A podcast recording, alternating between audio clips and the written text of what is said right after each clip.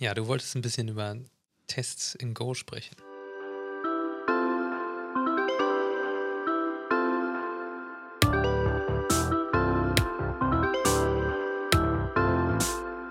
In einer der ersten Folgen haben wir schon mal darüber gesprochen, wie man in Go testet. Jetzt bin ich halt irgendwie auch mehr damit in Berührung gekommen und fand so das Thema vielleicht nochmal interessant, wenn man das ein bisschen gekapselter auch aufs Mocking und so betrachtet. Mhm. Weil das ja so, glaube ich, der Teil ist, der daran am, am meisten Verständnis benötigt, sage ich mal. Ich denke, jeder, der irgendwie schon mal Tests geschrieben hat, der weiß ungefähr, wie es funktioniert. Aber im, in, in Go muss man sozusagen diesen Mocking-Ansatz, den muss man einfach nochmal um, umdenken. Irgendwie, wenn man jetzt von einer anderen Sprache kommt. Ja, da gibt es auch generell wenig, was einem so jetzt die Sprache vorgibt, äh, was man da standardgemäß machen kann. Also das ist wieder Vorteil und Nachteil in einem, dass man alles machen kann und es keine Vorgaben gibt. Und dann ja. äh, bilden sich halt mit der Zeit so bestimmte Patterns raus, die die man da ganz gut benutzen kann und mit denen man ganz gut zurechtkommt. Ja.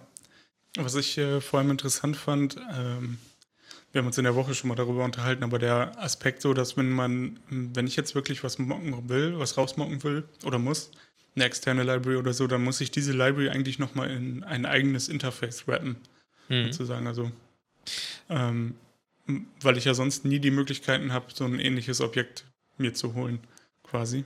Und ähm, dann äh, daraufhin habe ich mir halt irgendwie ein paar Libraries angeguckt, die mir diese Mocks sozusagen generieren oder diese Interfaces. Mhm. Ähm, weil, ja, keine Ahnung, weil ich finde find das irgendwie halt so Boilerplate-mäßig. Ne? Du guckst dir dann die Library an, dann kopierst du dir den Funktionsdefinition, äh, die Funktionsdefinition da so raus und haust die in dein eigenes Interface. Und ähm, wenn die Library vielleicht mal geupdatet wird oder so, ähm, dann und ich die neue Funktion benutzen will, muss ich sie immer erstmal in mein eigenes Interface einfügen. Ja. Also das ist so, so ein bisschen obfuscated eigentlich, was dann so tatsächlich dahinter steckt. Ähm, auf der anderen Seite kann ich natürlich auch relativ einfach die Implementierung vielleicht dahinter tauschen und sagen, hm, ich benutze jetzt nicht mehr die Library, aber ich behalte meine ganze Funktionalität und baue mir halt so einen Adapter, der quasi auf die neue Library den Kram mappt, äh, wenn das möglich ist. Ne? Also wenn man irgendwie einzelne Funktionalitäten austauschen will, wie was weiß ich, eine SQL-Library oder irgendwie sowas. Mhm. Ähm, also es hat ja auch einen Nebeneffekt oder einen interessanten Nebeneffekt, der ja die Anwendung unabhängiger macht, aber äh, man muss sich halt trotzdem damit irgendwie auseinandersetzen, wie die Library so funktioniert, anstatt dass ich einfach sagen kann, ähm, also anstatt dass ich einfach ein Objekt mit einem von mir geschriebenen Objekt oder mit einem Mock-Objekt irgendwie ersetze und sage so, ja, das Objekt hat dieselben Funktionen, Compiler, kümmere dich da nicht drum. Also ich muss es sozusagen selber machen und bekomme es nicht, bekomm's nicht umsonst. Ja, das Problem ein bisschen an der Sache ist, äh, ja, man muss sich halt vorher Gedanken darüber machen, ne? Wenn du mhm. hinterher was testen willst, was schon mal so irgendwie steht und ähm, musst das dann aber nochmal irgendwie testen oder du erbst irgendwie Code, wo, wo es noch gar keine Tests für gibt, dann bist du erstmal damit beschäftigt, das alles umzubauen, dass du da irgendwie Interfaces überhaupt erstmal benutzt, um dann zum Testing eben mal ein anderes Objekt irgendwo reingeben zu können, was mhm. jetzt auch dieselben Methoden anbietet oder Funktionen anbietet, die man da sonst erwarten würde.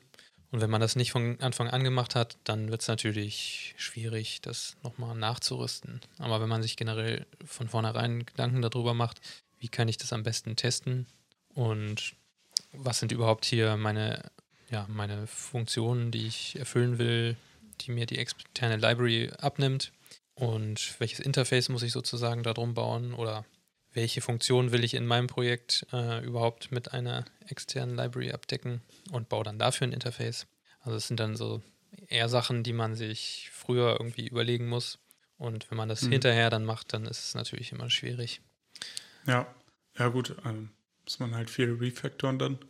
Ähm, das, was halt, was halt irgendwie ähm, schade ist, so finde ich zumindest da an dem Aspekt, ist, dass ich halt nicht, also wenn ich, ähm, wenn ich jetzt ein, die Interfaces sind ja so irgendwie frei von der eigentlichen Implementierung. Also ich, nirgendwo wird das Interface mit der Implementierung assoziiert. Nicht so wie in Java, wo du, wo du halt ein Interface schreibst und dann sagst, hier, das Objekt hat, erbt quasi von dem Interface. Ne? Ja, ja, genau. Das ist. So, oder implementiert das Interface. Das heißt, ich habe irgendwie so eine freie, also die Interfaces schweben so im Raum und du mhm. hast keine Assoziation. Und deswegen äh, fand ich das so, hm, also das ist so der einzige Aspekt, den ich irgendwie ein bisschen ungewohnt finde. Vielleicht einfach, dass es so, ja, wie soll man das sagen, so unverbunden ist. Ja, das also ist ja. alles so ein bisschen lose ähm, und im, also nur implizit, dass irgendwas implementiert wird. Also wenn, ja. wenn ein Struct bestimmte Methoden anbietet und die sind irgendwo als Interface definiert, dann implementiert das Struct dieses Interface, obwohl das Struct gar nicht angibt, dass es überhaupt irgendwas implementiert, sondern es bietet einfach ein bestimmtes Set an Methoden. Ja. Äh, oder ne, Funktionen sind das ja in dem Fall. Und ähm, wenn diese Funktionen mit den Methoden eines Interfaces übereinstimmen, dann ja, hat man dadurch die, äh, implementiert man dadurch schon allein das Interface. Also es gibt gar kein Statement, das irgendwo steht, ich implementiere jetzt hier offiziell das folgende Interface. Hm, ja, das kann man dann nur mit äh, irgendwelchen Assertions hinterher ähm, versuchen festzustellen, zum Beispiel. Oder was auch so eine ganz gängige Methode ist, man deklariert sich so eine Package-Variable irgendwo. Ähm, wenn man jetzt sagt, ich will ein externes Interface implementieren, zum Beispiel ein offizielles von aus der Standard Library, irgendwie so ein Writer-Interface, also io.writer, dann kann ich mir so eine Unterstrich-Variable definieren, die vom Typ Interface IO Writer ist und kann dem eine, einen Pointer zu meinem Struct äh, zuweisen. Und dann, wenn dieses Struct auch dieses Interface implementiert, dann funktioniert diese Zuweisung äh, an diese nicht benutzte Variable mit dem Unterstrich. Und wenn man, wenn sich das Interface irgendwann mal ändert, oder wenn man gerade irgendwie dabei ist, das zu implementieren, sieht man halt durch den Fehler, der an dieser Stelle entsteht, welche Methoden man noch implementieren muss oder welche eine falsche Signatur haben. Und ja, das ist so der einzige Weg, wo man mal so deklarieren kann, ich implementiere jetzt dieses Interface und ich will das auch immer machen, weil ich es hier äh, mal als Deklaration festlege. Und wenn diese Stelle hier mal einen Compiler-Fehler wirft, dann weiß man, okay, da hat sich jetzt was am Interface oder an der Implementierung geändert und dann muss man was anpassen.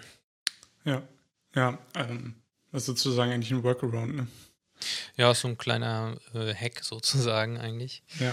Ich weiß gar nicht, ob das irgendwo in einer Standard-Library mal benutzt wird, aber mh, hm, ich habe das so auch schon mal irgendwo in irgendwelchen Projekten gesehen und äh, da gibt es ja dieses What the fuck Utility, was so ein ja. dieses Domain-Modell eines Projekts mal ein äh, dieses Domain-Modell mal ganz gut so dargestellt hat und da wird das eben auch benutzt. Das hatte ich mir irgendwann mal so zur Einführung, was man eigentlich so als gutes Domain-Design in Go benutzen kann, hatte ich mir das mal angeguckt und seitdem benutze ich das auch. Mal diese Unterstrich-Deklaration, was auch schon bei Kollegen für große Verwirrung gesorgt hat. Also wenn man nicht weiß, was da passiert, man kann es auch noch irgendwie ein bisschen umständlicher. Ähm, ich glaube, man kann das irgendwie zu einem Nil-Pointer casten auch noch. Das sieht dann noch ein bisschen verrückter aus. Ähm, ja, da muss man dann schon auch nochmal irgendwie dazu schreiben, was man denn überhaupt mit dieser Zeile davor hat, die man gerade da hingeschrieben hat, falls man mit Leuten zusammenarbeitet, die es vielleicht nicht auf Anhieb verstehen. Ja. ja es ist ja auch so, dass mittlerweile die, ähm, also VS Code und so, äh, dir ja auch anzeigen, ähm, wenn ein Struct bestimmte Funktionen von so einem Interface nicht implementieren. Also nur, man bekommt es auf jeden Fall mit, äh, nur ja, aber das, das Interface deklariert nicht unbedingt alle Funktionen aus, dem, aus der Library, die man mocken will. Ne? Das ist ja der Sinn ja. von dieser Zuweisung. Ja, und man kriegt es halt auch erst mit, wenn man das dann wieder irgendwo richtig benutzt oder benutzen mhm, will. Ja. Und wenn man halt diese Unterstrich-Variable erstmal irgendwo deklariert, dann äh, das ist meistens irgendwo in der Nähe, wo man dieses, wo man das sein Struct, äh, die Struct-Definition hat, was jetzt irgendein Interface implementieren soll. Und dann ist es so schon mal da, irgendwie in der Nähe von diesem Struct, äh, codetechnisch und nicht irgendwo, wo es jetzt benutzt werden soll und wo ein Interface erwartet wird. Und man gibt mhm. da so einen Pointer zu diesem Struct hin und dann merkt man da erst, oh, das geht gar nicht, weil, weil ich es hier, äh, weil es noch gar nicht richtig implementiert oder weil das Interface sich geändert hat. Ja. Ich suche gerade hier auch das Beispiel. Kannst ja nochmal irgendwas erzählen, was, was du gerade erzählen wolltest. Ja, ich habe, ähm, also zu, zusätzlich zu diesem Interface-Thema, da habe ich mich jetzt irgendwie so ein bisschen durchgearbeitet, weil ich halt auch eine Mock-Library gesucht habe. Und ähm, dann habe ich halt angefangen, das auch so zu implementieren, wie du es jetzt erzählt hast. Und quasi die so externe Library, die ich rausmocken wollte, hinter einem Interface versteckt.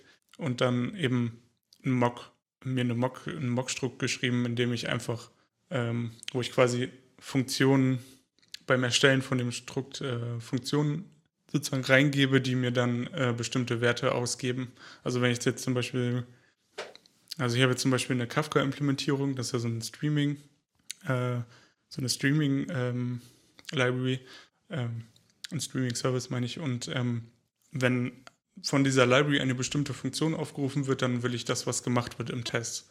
Und um das halt hinzubekommen, habe ich jetzt quasi ähm, ähm, Public quasi deklariert Funktionen in diesem, in diesem Mock-Strukt und dann halt gesagt, im, im Fall von Close, also von dem Funktionsaufruf Close, führe bitte das aus. Äh, also diese, diese Variable, äh, weil man ja auch Funktionen einfach in, äh, in Strukte, mhm.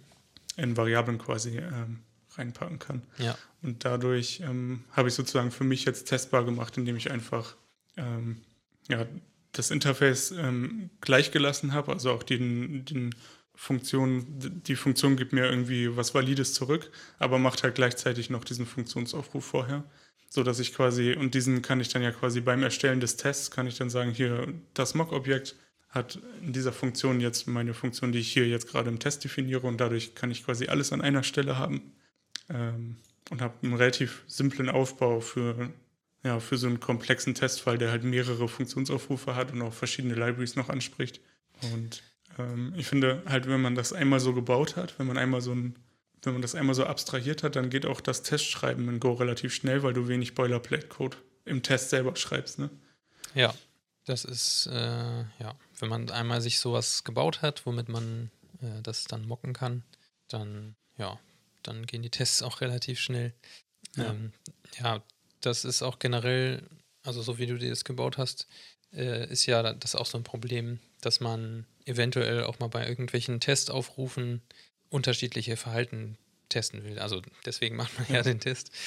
Und da ist es ja dann ganz gut, wenn man ja unterschiedliches Verhalten einfach definieren kann. Ich habe das dann bisher immer so gemacht, dass ich mir einfach zwei Mocks geschrieben habe. Also einer, der irgendwie immer mhm. funktioniert, mhm. immer, also keine Fehler zurückgibt. Und dann, wenn ich es mal brauchte, habe ich mir irgendwie einen Mock geschrieben, der immer einen Fehler zurückgegeben. Es waren halt zwei unterschiedliche Structs, die die Interfaces implementiert haben und dann hat der eine immer was Gutes zurückgegeben und der andere mal was Schlechtes und dann konnte man bei der Fehlerabfrage immer den einen oder den anderen Pfad mit diesem Mock ja, testen. Also hätte ich so, so einen Failing-Mock sozusagen, der immer Errors zurückgibt. Das habe ja. ich auf jeden Fall schon mal gemacht.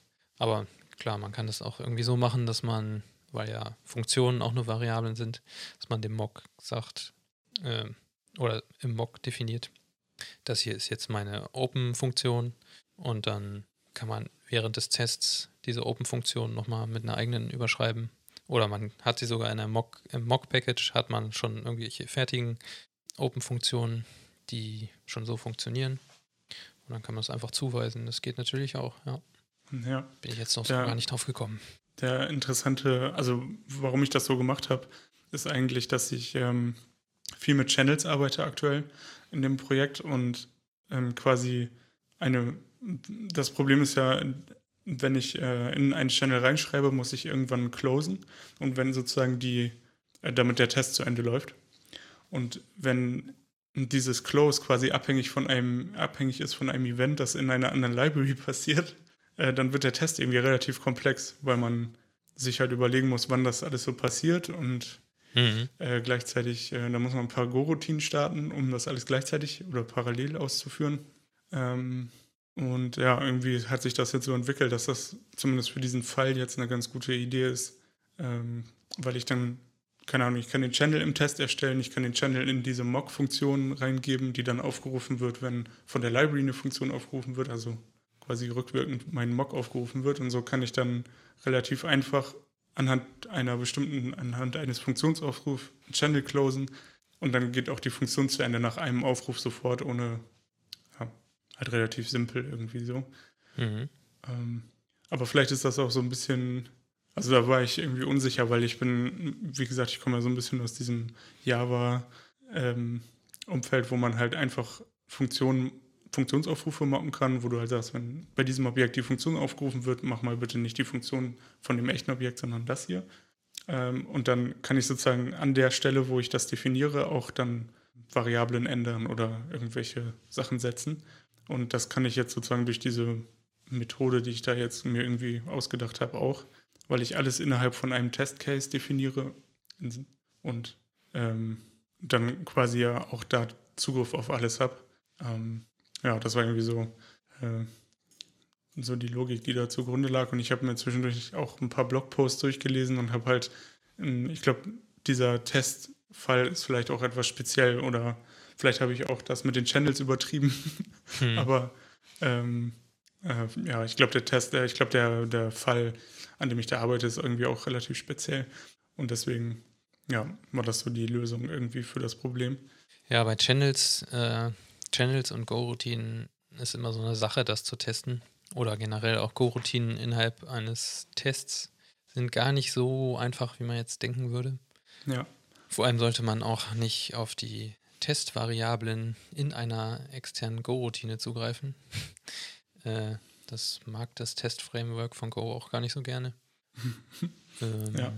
Und ja, generell bei Channels bin ich jetzt immer mehr dazu übergegangen, auch äh, so Kontexte zu benutzen. Diese Kontexte sind ja auch so ein, so ein Int also es gehört auch zur Standard-Library, das Context-Package. Ja. Da kann man immer einen Kontext zu einer Funktion mit übergeben und auf diesem Kontext kann man auch abfragen, was auch wieder ein Channel ist, äh, ob dieser Kontext jetzt zu Ende ist. Also wenn man jetzt einen, irgendeinen Server-Call macht mit der HTTP-Library, kann man, glaube ich, auch einen Kontext mitgeben, weiß ich gerade gar nicht. Also sind immer für so Aufrufe, wo man gar nicht genau weiß, wie lange das jetzt dauert. Irgendwie so ein wenn man jetzt den Ping-Befehl zum Beispiel auch aus, ausführen will aus Go-Code, also jetzt kein, keine Ping-Library hat, sondern wirklich die Ping, das Ping-Binary auf dem Betriebssystem ausführen will, ja. dann kann es ja auch sein, dass dieses DNS-Resolving von dem Ping beliebig lange dauert. Und dann kann man diesem Kontext, den man da mit übergibt, dem kann man auch zum Beispiel ein Timeout geben, dass das irgendwie nur 10 Sekunden dauern soll. Und wenn dieser Timeout fertig ist, dann markiert sich der Kontext als dann und dann weiß die Library, der man das, den Kontext mitgegeben hat, okay, äh, brauche ich jetzt gar nicht weiter zu versuchen, weil der Kontext jetzt gecancelt wurde und dann returnt es halt an der Stelle. Und so mache ich es jetzt bei Channels eigentlich auch immer, dass ich äh, mhm. immer so Schleifen habe, so eine Loop, die halt entweder aus einem Channel liest oder auf einem Channel schreibt. Und das packt man, das kann man in so ein Select-Statement machen. Und in einem Select-Statement kann man halt parallel auf mehreren Channels schreiben oder empfangen. Und je nachdem, was zuerst äh, wahr wird sozusagen, also ob zuerst in meinen Channel geschrieben werden kann oder ob zuerst mein Kontext gecancelt wird, da springt dann halt der Code rein. Und wenn der Kontext gecancelt wird, dann kann ich halt auch einen Return da reinschreiben und dann wird die ganze Go-Routine beendet. Mhm. Ja. Ja, das äh, funktioniert eigentlich so ganz gut, wenn man mit Go-Routinen und Channeln arbeitet. Allgemein für Go-Routinen sind diese Kontexte eigentlich ziemlich gut. Man kann diese Kontexte auch nochmal äh, weiter verpacken. Irgendwie, man kann nochmal so eine extra Cancel-Funktion dazu packen. Und diesen Kontext kann man auch immer weiter schicken äh, in tiefere Code-Ebenen sozusagen. Und wenn dann der äußerste Grundkontext irgendwann mal gecancelt wird, dann klappt das alles wie so ein Kartenhaus in sich zusammen und hm. alles beendet sich irgendwie einigermaßen geordnet. Das finde ich eigentlich ganz gut daran. Also man kann zum Beispiel auch in der Main-Funktion, statt äh, dass man da irgendwie alles macht, kann man sich im Package Main noch so eine Run-Funktion schreiben, die auch so einen Kontext äh, führt und dann Steuerung C drückt, dann wird halt äh, beendet sich die Run-Funktion und man ist irgendwie fertig. Also das kann man echt für ziemlich vieles benutzen, dieses Kontext-Package. Ja. Ja. Das hatte ich auch schon gesehen. Und ähm, habe da auch kleine Teile mit implementiert, aber habe das jetzt sozusagen in den Tests ähm, ja, weggelassen fast. Bei den ja. Channels generell habe ich auch schon mal in diesem GoTime-Podcast gehört. Äh, da haben auch alle gesagt, ja, wenn man gerade ein bisschen mehr mit Go anfängt und dann Channels entdeckt, dann neigt man wohl eher auch dazu, erstmal das ein bisschen zu übertreiben mit den ganzen Channels. und irgendwann, ja, findet man da irgendwie so einen Mittelweg. Also, das ist einfach wahrscheinlich mit allem so, was irgendwie ein bisschen neu ist und dann erkundet man erstmal so das ganze Gebiet und was kann man damit alles machen ja. und ja, welche genau. Probleme kann man damit jetzt auf einmal lösen, die man vorher irgendwie gar nicht lösen konnte oder nur sehr umständlich. Und irgendwann merkt man dann auch, okay, jetzt habe ich es ein bisschen übertrieben, dann fahre ich das jetzt mal ein bisschen zurück mit den Channels. Das kann durchaus passieren. Ja. Hast du denn sonst ja, noch.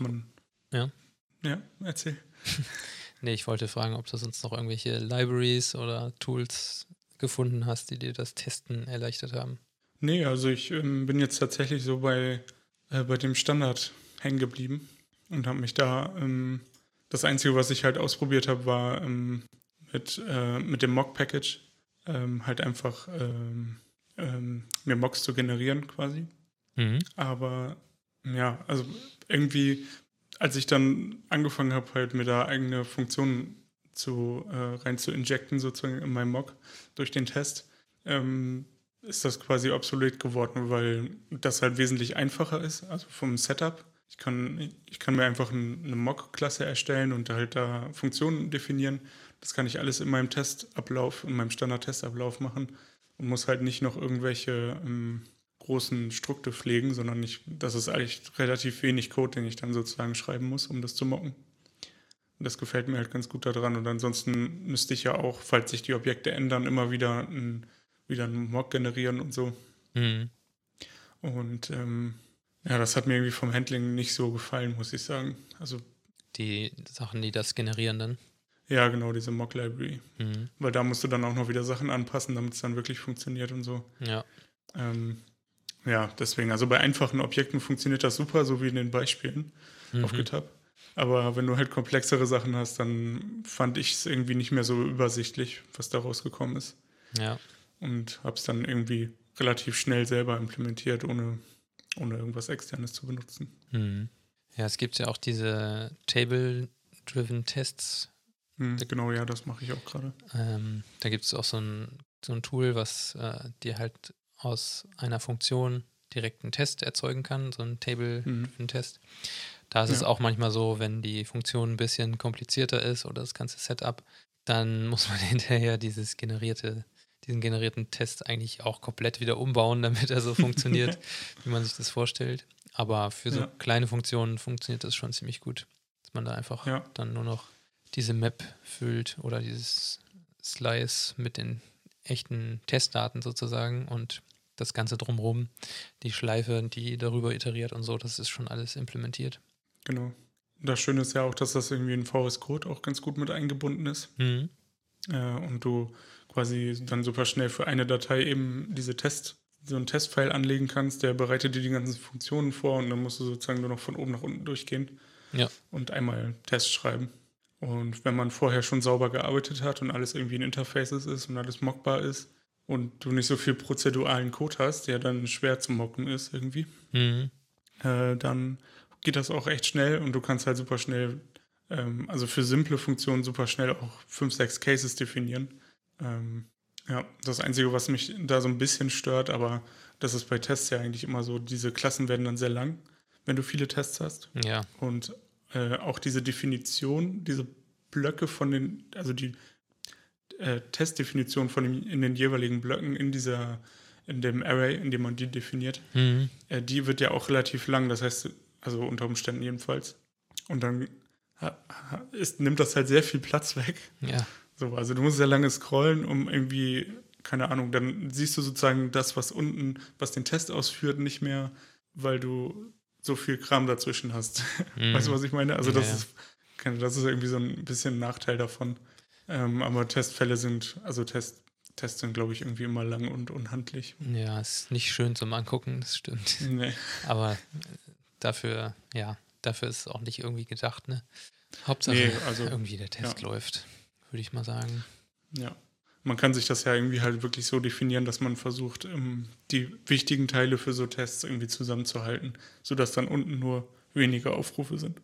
Ja. Und man einfach an einer Stelle sieht, so was ist das für ein Test. Man schreibt ja auch immer einen Namen rein oder einen Titel für Mhm. den Test und äh, welche, ja, welche Werte so rauskommen sollen. Ne?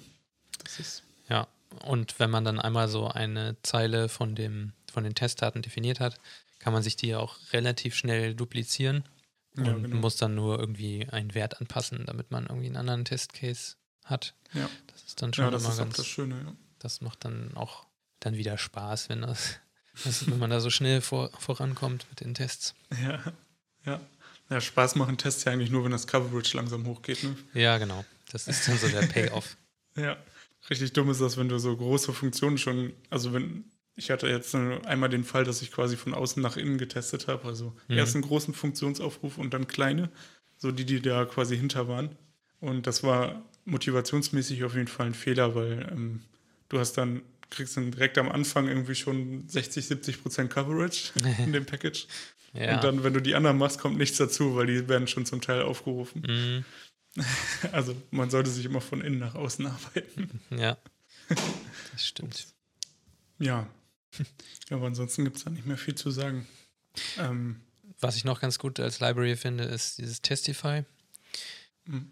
Ähm, da, das hilft einem so ein bisschen, die Tests aufzuräumen, dass man nicht überall if, Error gleich nil, dann dies, Mhm. t, Error und so weiter.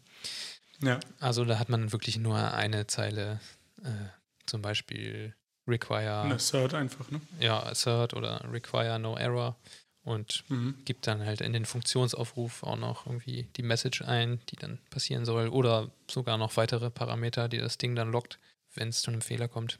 Dann gab es neulich mal Ja. irgendwie so einen Artikel, dass diese Testify Library wohl ziemlich lahm sein soll oder ziemlich viel, viel Memory verbraucht. Ist mir aber ehrlich gesagt egal. Ist nur ein Test. Ähm, dann Ja. weil, ja, also es läuft irgendwo in der Pipeline einmal durch und dann, ja, das ist halt kein Production Code irgendwie, der jetzt viel, viel Speicher frisst, nur weil ich da so ein Test-Framework benutze. Naja, also das muss man dann selber wissen, ob einem das gefällt. Aber ich finde es ziemlich gut und da ist man dann auch, da kann man dann auch diese äh, Fehlerabfragen relativ schnell duplizieren, irgendwie so eine Zeile von require oder assert kann man ja relativ schnell duplizieren und da einfach einen anderen, andere Bedingungen reinschreiben und dann hat man nicht diesen ganzen if, die ganzen if-Bedingungen für die möglichen Errors. Ja, das stimmt, nervt dann wirklich schon, wenn du viel, viel testest, dann ist das schon echt praktisch. Gibt es auch irgendwie auch noch andere Implementierungen, nicht nur das Testify, da gibt es, glaube ich, wie Sand am Meer, irgendwelche Assert und was weiß ich, Libraries. hm. ja. Weil Testify hat schon über 10k Sterne. Ja, auf die, GitHub. die haben da einiges äh, implementiert. Auf Ja. jeden Fall. Ziemlich viele Sachen. Also kannst auf Längen prüfen von Slices und keine Ahnung, irgendwelche Strings vergleichen. Alles, was man eigentlich so braucht zum Testen, ist da irgendwie schon einmal zumindest in der Basisfunktion vorhanden. Und Mhm. wenn man dann irgendwas Spezielles braucht, dann kann man das ja auch nochmal irgendwie selber kurz checken. Aber für, sage ich mal, 90 Prozent deckt das eigentlich schon das Testify ab. Ja. Was da auch noch interessant ist, ist eventuell so, wenn irgendwo Structs äh, als Rückgabewerte rauskommen, diese, da gibt es im Go Reflect Package, gibt es so ein Deep Equal, glaube ich. Das funktioniert manchmal nicht so ganz richtig. Ich weiß nicht mehr unter welchen Bedingungen. Ich glaube bei, ja, ich glaube bei Slices und Maps und so. Weil Mhm. ähm, ja, Maps sind dann halt chaotisch sortiert und die sind dann natürlich, ich glaube, die sind sowieso nie dann equal, wenn, wenn du, selbst wenn du zwei Maps hast, die irgendwie das gleiche, den gleichen Inhalt haben, dann schlägt dieses Reflect.deep equal immer fehl. Und da gibt es noch so von Google so ein Compare-Package, mit dem kann man besser Sachen vergleichen. Und das ist auch ein bisschen, bisschen vergebener, was so Slices und sowas angeht. Also wenn man das Okay. mal vergleichen möchte, dann gibt es da, ich glaube, das heißt einfach nur CMP von Google vielleicht. Hm. Wir werden es raussuchen und in die Shownotes packen, wie auch alle anderen Sachen. Genau. Okay. Ähm, ja, ich habe jetzt nichts mehr. Alles klar. Dann würde ich sagen, vielen Dank fürs Zuhören und viel Spaß beim Testen und bis zum nächsten Mal. Genau, habt eine wunderschöne Woche im Homeoffice und bis dann. Ciao. Tschüss.